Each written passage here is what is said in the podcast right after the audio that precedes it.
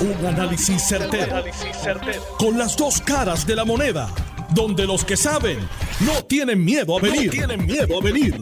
Esto es el podcast de Análisis 630 con Enrique Quique Cruz. 5 y 4 de la tarde de hoy, jueves 13 de marzo del 2023. Tú estás escuchando Análisis 630. Yo soy Enrique Quique Cruz y estoy aquí de lunes a viernes de 5 a 7. Y conmigo aquí en el estudio el licenciado y ex fiscal federal Juan Massini Jr. Buenas tardes, licenciado. Bienvenido aquí a Análisis 630, como siempre. Muchas gracias. Buenas tardes, Quique, y saludo a todos los radioescuchas de Análisis 630. Bueno estar con ustedes. Bueno, eh, hoy, durante la mañana de hoy, en dos procesos separados, pero ante la misma juez, eh, los hermanos Walter y Eduardo Pierluisi se declararon culpables.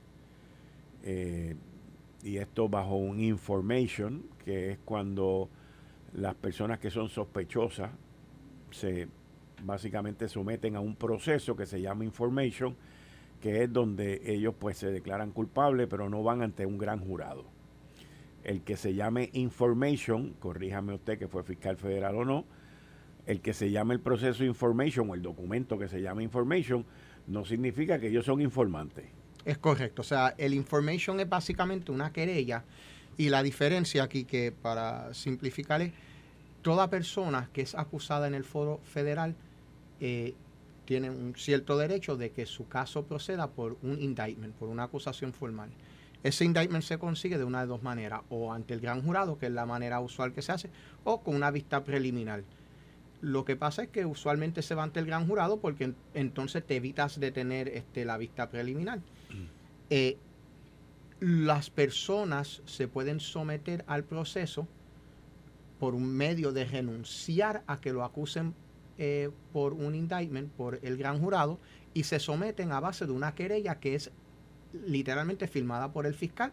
Es casi el mismo, el mismo pliego acusatorio, el mismo lenguaje, lo único que en vez de estar de presentarlo ante el gran jurado, meramente se le presenta al, juez y de hecho parte del proceso es que el juez le le advierte a la persona que está siendo acusada que tiene derecho de que su caso sea sometido ante el gran jurado y le, le pregunta si está dispuesto a renunciarle a ese derecho y proceder por medio de esa querella de information. Pero eso no significa que está cooperando, que es un informante, meramente la palabra técnica que se usa eh, tú sabes, eh, el papel informatorio de los cargos y, se procede por esa manera y es una manera que muchas veces cuando se está negociando cargos, se está llegando a una transacción, se procede de esa manera porque es una manera de uno acelerar los procesos y es también una manera del acusado decir eh, mira, no, o sea, no voy a ser complicado, voy, vamos a tratar de llevar esto lo más expedito posible y son las de las cosas que se negocian. Y eso, pues, Fiscalía Federal y el juez, o en este caso la jueza, pues le dan peso en el momento de la condena y la negociación, porque aquí se negoció una condena con ambos individuos. Es correcto, según se reporta, este, de hecho, e, este, hasta ahora que, tú fuiste al aire, eh, no aparecían los documentos eh, eh, en Secretaría de, Federal, así que en el sistema PACER, pero por lo que se ha reportado, eh, uno de ellos eh, acordó de que su sentencia fueran 37 meses eh, de confinamiento y en el caso de la otra, del otro acordó de que el gobierno podía solicitar entre 30 y 37 y ellos podían solicitar que, el, que la juez departed este, hiciera un ajuste hacia abajo pero no menor de 24 meses. Si tú miras bajo la guía de sentencia, eso significa que el acusado este Walter Pierluisi estaría bajo una ofensa, bajo la guía de sentencia, una ofensa número 21, eh, que son de 37 a 46 meses, y el, eh, su hermano, el, el señor Eduardo Pierluisi, estaría bajo ya sea un 19 que es de 30 a 37 o un 17 que es de 24 a 30 meses.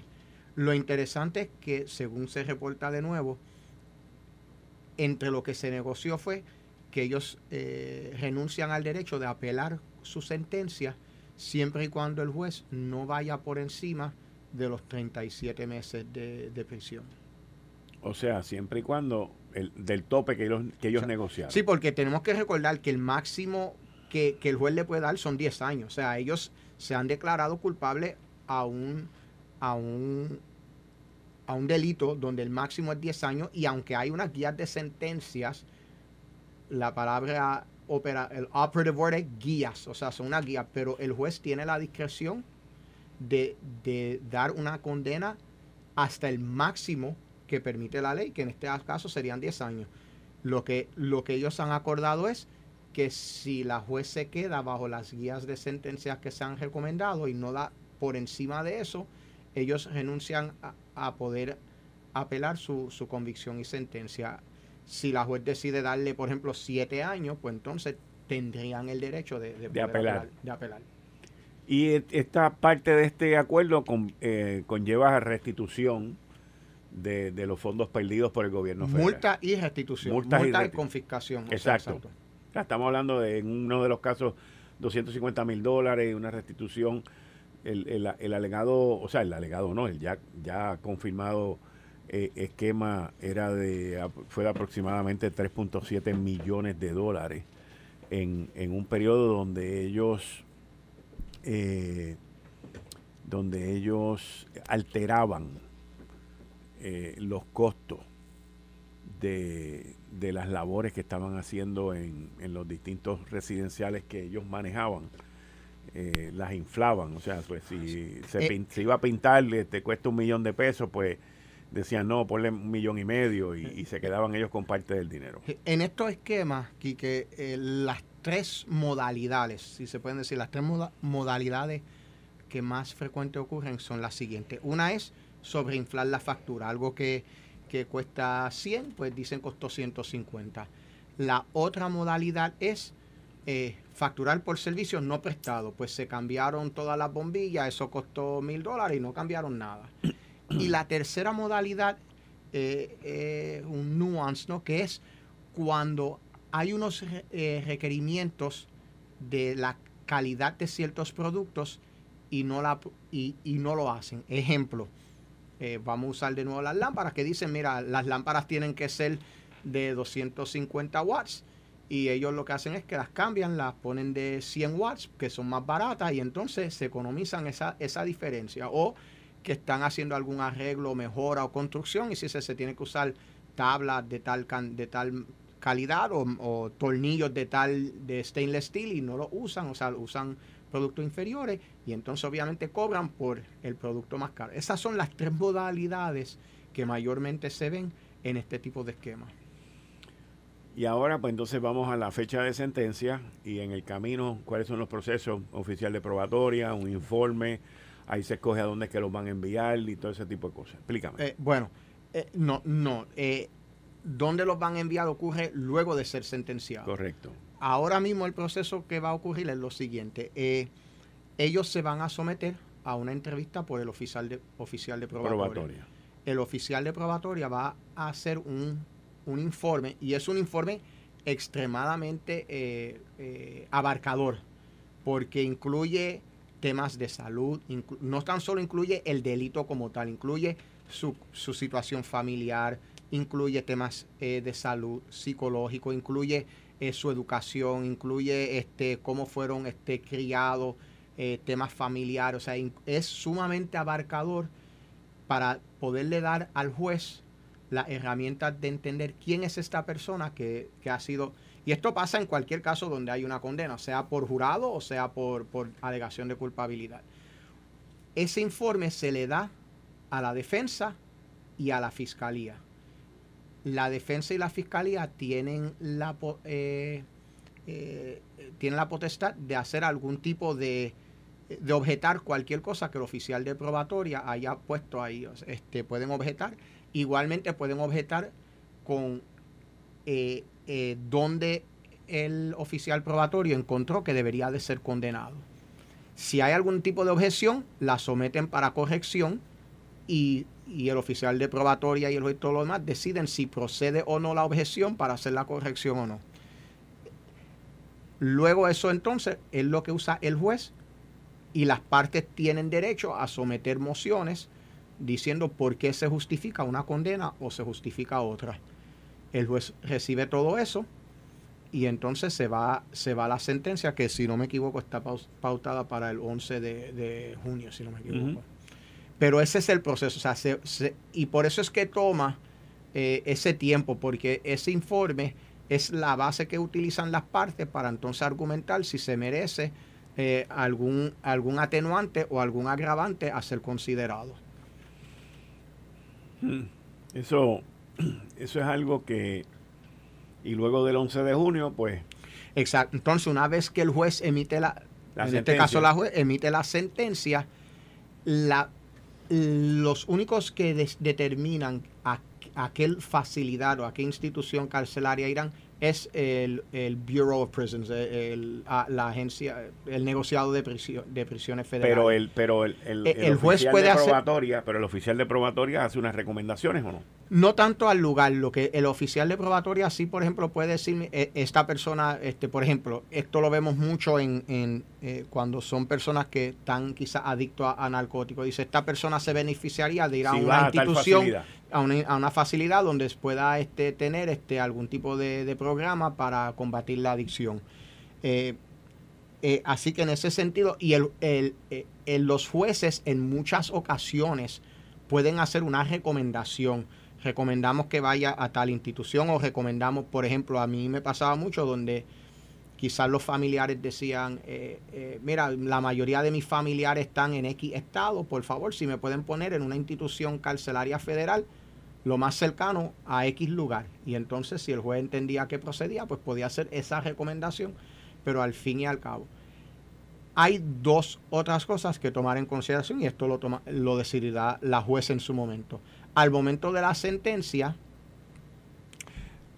puede, puede ingresarlo ahí mismo, decir, ya está sentenciado, eh, va directo a la cárcel hoy, o en ocasiones, eh, muchas veces se ve en temas de delito de cuello blanco, se le permite que se entreguen. Entonces, básicamente, le dan la sentencia y le dicen, este, el, el buró de, prisiones va a, le va a dejar saber a qué institución usted tiene que, que este, entregarse y usted tiene que entregarse antes de las 2 de la tarde del día que le digan que tiene que entregar.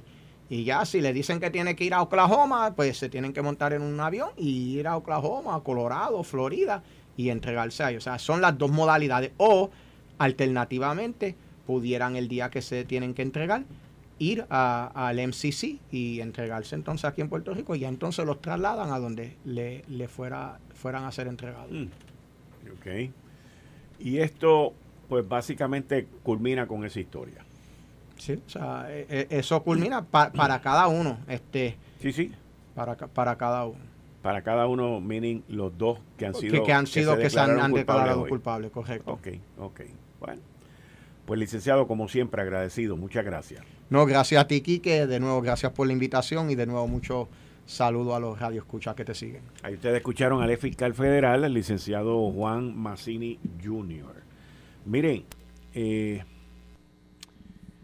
el, hoy, hoy ha salido a relucir una, una información que yo vengo siguiendo este, esta situación de los documentos esto. Es más, quizás el, el, ex fiscal federal podría eh, también este, opinar y abundar sobre esto. Son los, documentos estos que han sido filtrados del Pentágono.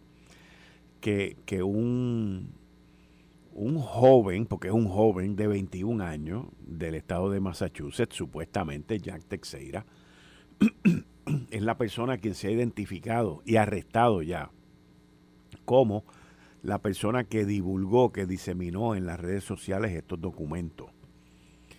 Y, y esto lleva ya aproximadamente como una semana.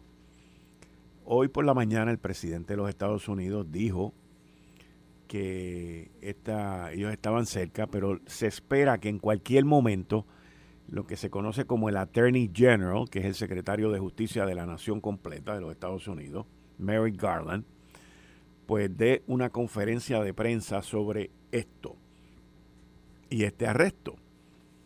Estos documentos, según los informes que han salido en prensa son peores que los Wikileaks y, los de Snowden y todos esos documentos que han salido. Y, son documentos que revelan lo, lo, interno que ha logrado entrar los servicios de inteligencia de los Estados Unidos al ejército de Rusia. Y al igual que otros países donde toda esta gente se espían ellos los unos a los otros. Ahora, eh, licenciado Juan Massini Jr., ¿esto se considera traición?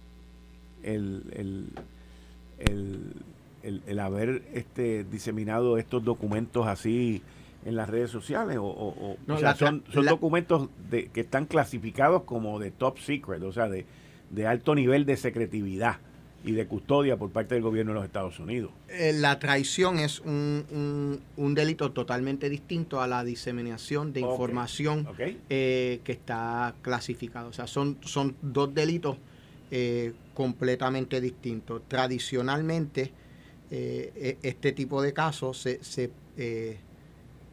se lleva a cabo como, como una diseminación ilegal este, de, de documentos este y no como, como una traición, o sea, no, no bajo el delito de, traición. Traición eh, entonces cae si hubiesen estado, como pasó con esta puertorriqueña que estuvo espiando este, en, favor de, del gobierno de Cuba en los Estados Unidos. Eso sí que es traición. Esa parte sería traición. Lo, lo que pasa es que, que básicamente para para entre los elementos de traición, este, e, es, un delito que no, no se radica tan a menudo y está tipificado bajo la sección 2381 de, del, del 18, del Código 18 de los Estados Unidos. Y en realidad significa que tú traes guerra contra los Estados Unidos, o, o sea, que traes un tipo de agresión en contra de los Estados Unidos. No necesariamente tiene que ser guerra de, eh, de, tiene que ser guerra de, de, municiones, puede, si pudiera ser una guerra informática o lo demás, pero también, o sea, conlleva el, tema de darle ayuda eh, a, enemigos de los Estados Unidos. O sea, que por eso es que, que en cierto sentido eh, ya traes, por ejemplo, tú diseminar esto, y por eso hay unas, unos nuances, ¿no? Por ejemplo, la, la traición, si tú tienes estos documentos y se los facilita a una a un gobierno extranjero para que pueda invadir a Estados Unidos, para que pudiera atacar cibernéticamente a Estados Unidos de cierta manera o lo demás, pues ya eso quizás cae en traición, pero tú meramente diseminarlo para, para que la gente los pueda leer, aunque debilita la posición de los Estados Unidos, no necesariamente quizás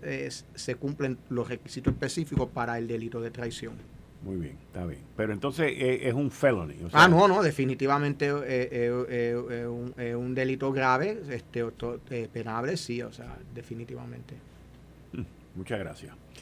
Así que lo otro que estoy buscando la confirmación, mis queridas amigas, amigos, es que según la información que me dieron mis fuentes, varios de los nominados por el gobernador Pedro Pierluisi han sido colgados. No van a ser confirmados. No tengo los, los nombres ni las posiciones específicas todavía, pero la información que tengo es que varios, varios han sido colgados y ya cataplum. Interesante que de, de ser esta información que me dieron correcta, y mi fuente nunca me falla, eh, de ser correcta, es interesante que esto haya salido o se haya filtrado el mismo día que los primos del gobernador se han declarado culpables. Es como, no sé, como, como algo, algo, ustedes saben que yo creo mucho en las casualidades. No, perdón, que no creo en las casualidades, creo en las causalidades. Pero vamos a ver, vamos a ver, vamos a, continuar esperando a que nos envíen la confirmación de quiénes fueron los que no fueron confirmados, que sus nombramientos fueron colgados. Colga. Eh, estás escuchando el podcast de Noti1. Análisis 630 con Enrique Quique Cruz. De regreso aquí en Análisis 630, son las 5 y 30 de la tarde de hoy, jueves 13 de abril del 2023. Yo estoy aquí de lunes a viernes de 5 a 7 y eh, se supone que ahora estemos con Héctor El Marrón Torres y Dani El Machete Hernández. En, en lo que nos comunicamos con ellos, hoy el Partido Popular Democrático continuó consolidando sus aspiraciones de cara a las elecciones del 2024. ¿Y a qué me refiero? El representante Héctor Ferrer Santiago, el hijo de Héctor Ferrer, en conjunto con Pablo José Hernández Rivera, anunciaron hoy que se estaban endosando mutuamente. Héctor Ferrer Santiago anunció que no iba a aspirar a la comisaría residente, como él había dicho anteriormente, que lo estaba pensando, que lo estaba analizando, y que iba a regresar a la Cámara de Representantes como representante. Por otro lado, por otro lado, Pablo José se queda solo al día de hoy, puede surgir alguien, pero al día de hoy se queda solo como candidato a la comisaría residente y Héctor Ferrer Santiago lo endosa a él para esa posición. Así que se endosan mutuamente y Pablo José, hasta el día de hoy, pues es el único candidato a la comisaría residente.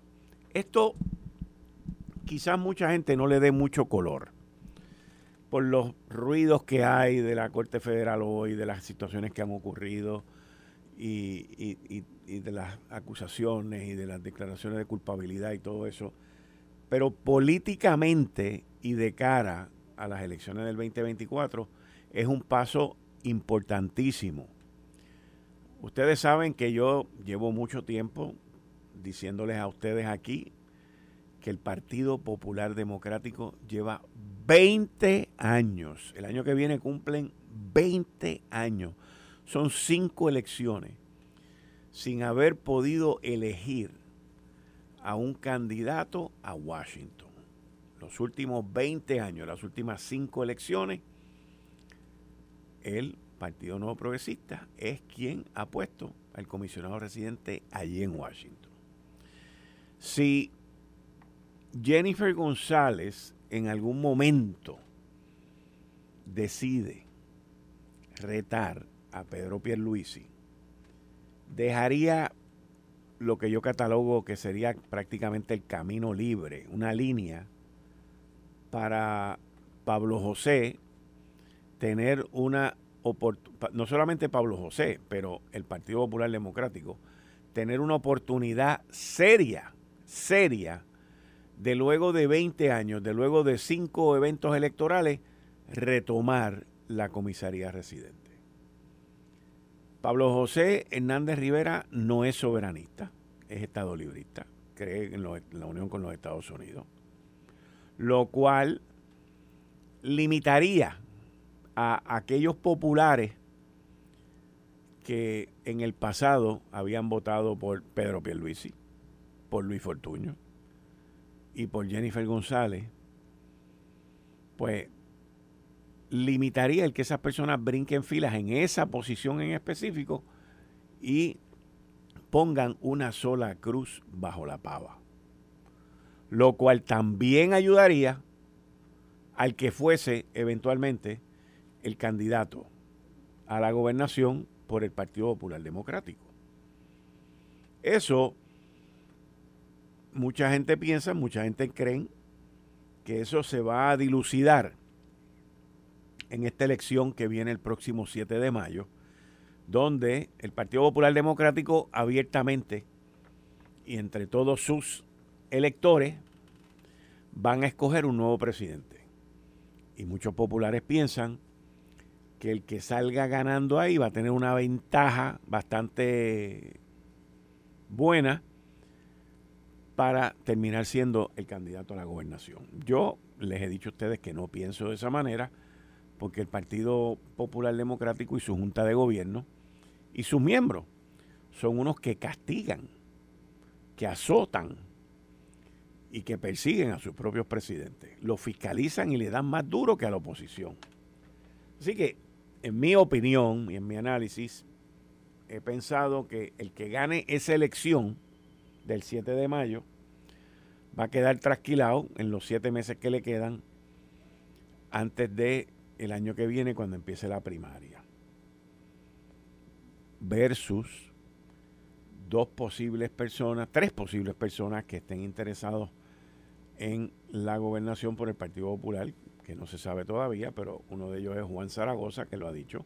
El otro es el actual presidente del Senado, José Luis Dalmao, que ha dicho que nombró un comité y lo está ocultando. Y uno que, pues, todavía uno se cuestiona si va solamente para el Senado o no va para el Senado, que es Charlie Delgado Altieri. Y aun cuando uno pregunta, la gran mayoría de la gente dentro del Partido Popular te dice, no, porque Charlie Delgado ha demostrado, o sea, ha expresado, no es que haya demostrado, ha expresado que él quiere ir a, para el Senado y que no, no, pero yo, yo personalmente, yo tengo mis dudas. Y yo creo que él está dejando las puertas abiertas y las situaciones sin definir a ver qué ocurre en estos próximos meses con toda esta situación dentro del Partido Popular. Ahora, ahora, si en el Partido No Progresista hay una primaria por la gobernación, o, o, si se rompe la boleta, si Jennifer pasa a ser candidata a la gobernación, eso dentro del Partido No Progresista deja un vacío enorme, pero enorme, y deja ese flanco abierto que le daría la oportunidad, como les dije ahorita, a Pablo José de terminar siendo comisionado residente. Y en adición a eso, en adición a eso, también lo dejaría, dejaría a, a Pablo José en una posición de ayudar, por no decir cargar, al que vaya a ser el candidato a la gobernación por el Partido Popular Democrático.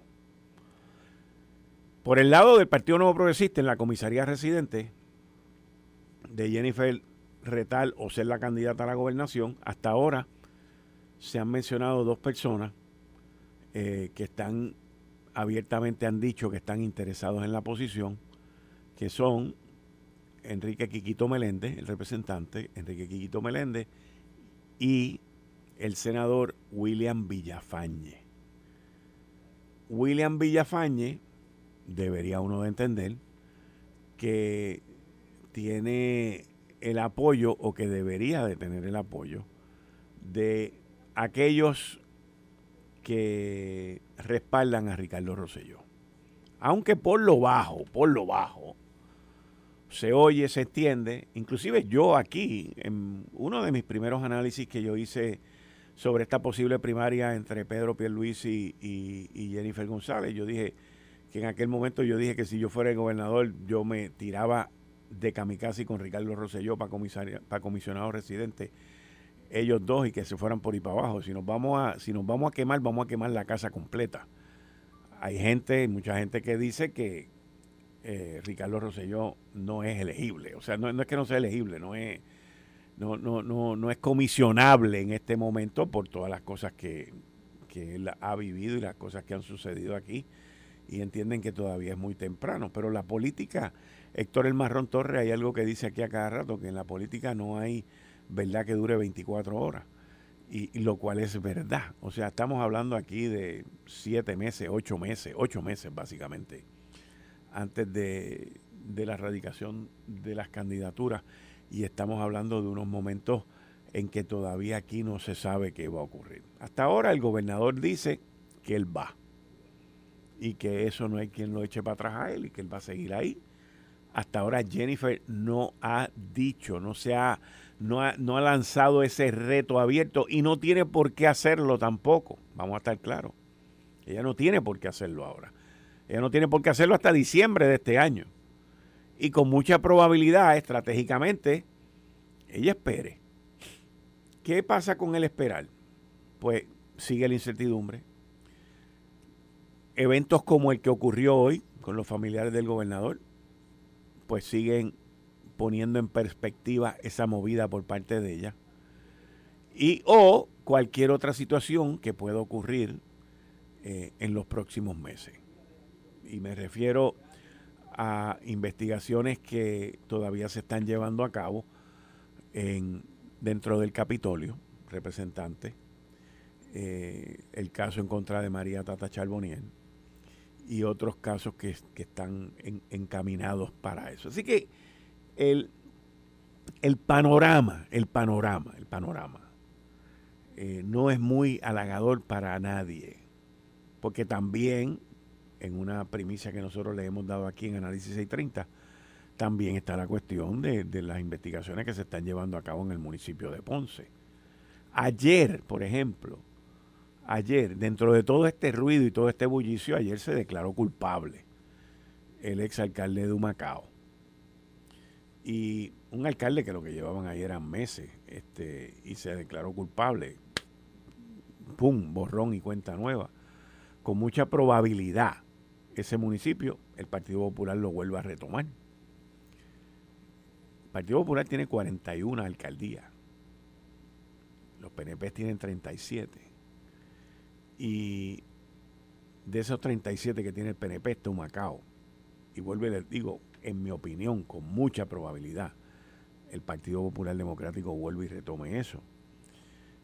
Entonces, todo esto se complica ante un panorama de que los partidos emergentes como Movimiento Victoria Ciudadana, Partido Independentista Puertorriqueño, no es emergente, pero es de minoría, y el proyecto Dignidad, a excepción de la senadora Rodríguez Bebe, legislativamente no han calado hondo no han calado hondo. No, no. O sea, el movimiento Victoria Ciudadana legislativamente han, ellos han legislado para los de ellos nada más. Y eso no te trae el crecimiento político que ellos están buscando al tratar de ser una alternativa en las próximas elecciones. El PIB, yo no veo, personalmente, esto soy yo, yo no veo cómo el PIB pueda en las próximas elecciones lograr sobrepasar los números de las pasadas elecciones o tan siquiera llegar a ellos. Inclusive, inclusive, como único quizás podrían hacer eso es con una alianza que los mismos miembros del PIB y del Movimiento Victoria Ciudadana no están de acuerdo.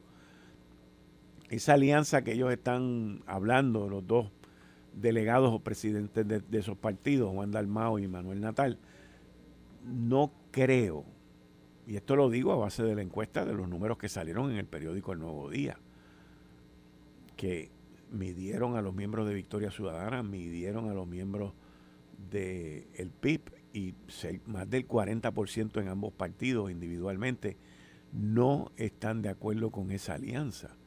Y si no están de acuerdo con esa alianza, pues no van a estar de acuerdo con la manera que les van a pedir que voten.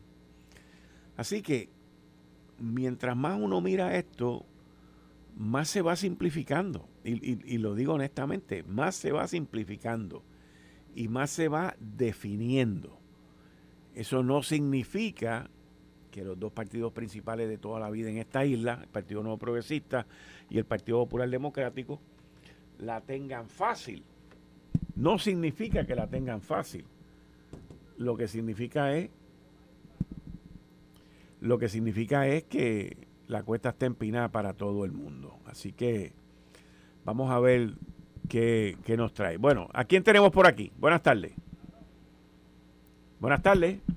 Marrón, marrón. ¿Cómo estás? Buenas tardes. Bien, ¿y tú? Todo bien.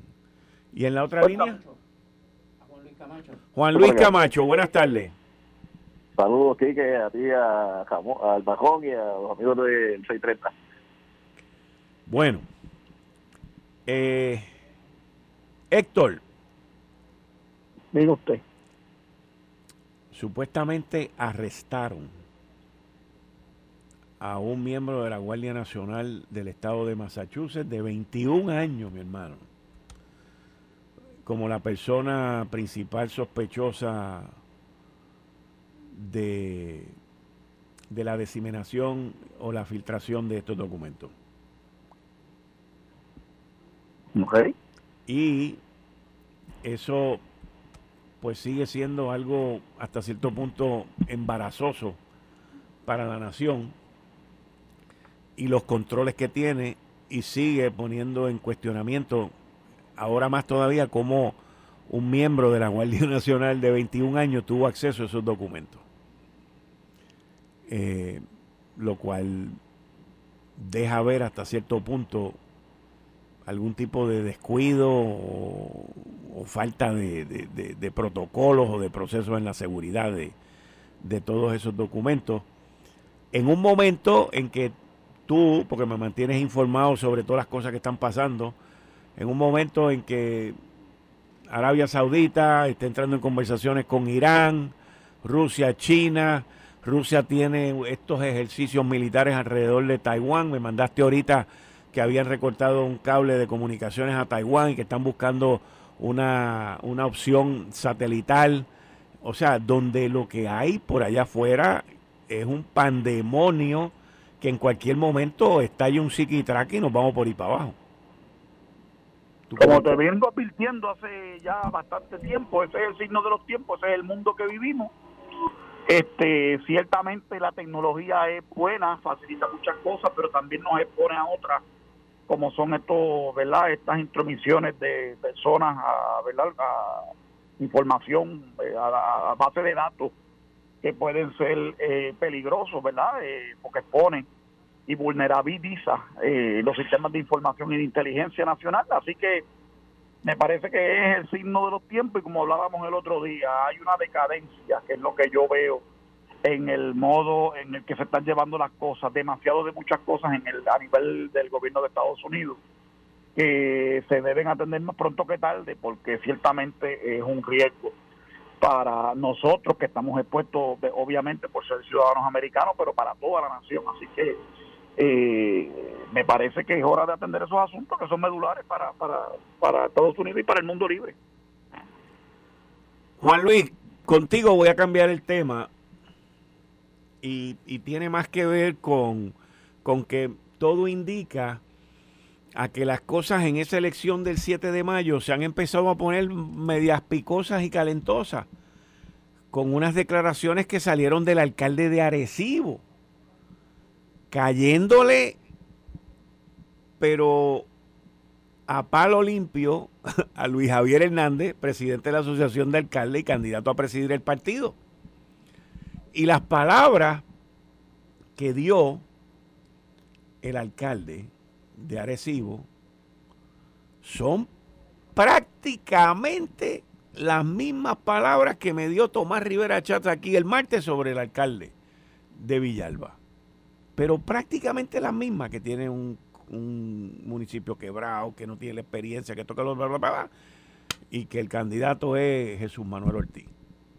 ¿Tú, ¿Tú pudiste escuchar esas declaraciones del alcalde de, de Arecibo? Escuché, escuché la grabación y escuché, me dicen que hay otras adicionales eh, que están próximas a salir, no he tenido acceso a ellas, eh, pero me llegó esa información de que algunos periodistas ya las tenían. Eh, y es preocupante, ¿verdad? Porque a, a menos de un mes de una, de una primaria, que hasta el día de hoy se había llevado en en un ánimo de cordialidad, como debe ser dentro del Partido Popular, eh, el que alcaldes o figuras electas estén atacando, eh, con razón o sin razón, ¿verdad? Esto, esto no se trata, hay cosas que no se pueden tapar, los, los, informes, los informes de los municipios están allí, eh, ¿verdad? La, la, fiscalización que haga la oposición pues está allí la, y la podrán debatir y lo que sea pero que de un alcalde asociado a, otro, o de un legislador a un alcalde o viceversa, comiencen estos ataques, pues es muy preocupante. Eh, y vamos, aquí llevan dos años entre populares y, uno de ellos el alcalde Arecibo, eh, con varios incidentes, recordarás el ataque aquel hacia Nelmito Ortiz, eh, el ataque de Carlitos López a Tatito y Tatito Carlitos, o como haya empezado, eh, y otros sucesos que han ocurrido. Llevan dos años eh, atacándose entre algunos y atacando a la institución y reclamaron aprobar un reglamento y parece que ninguno se lo leyó.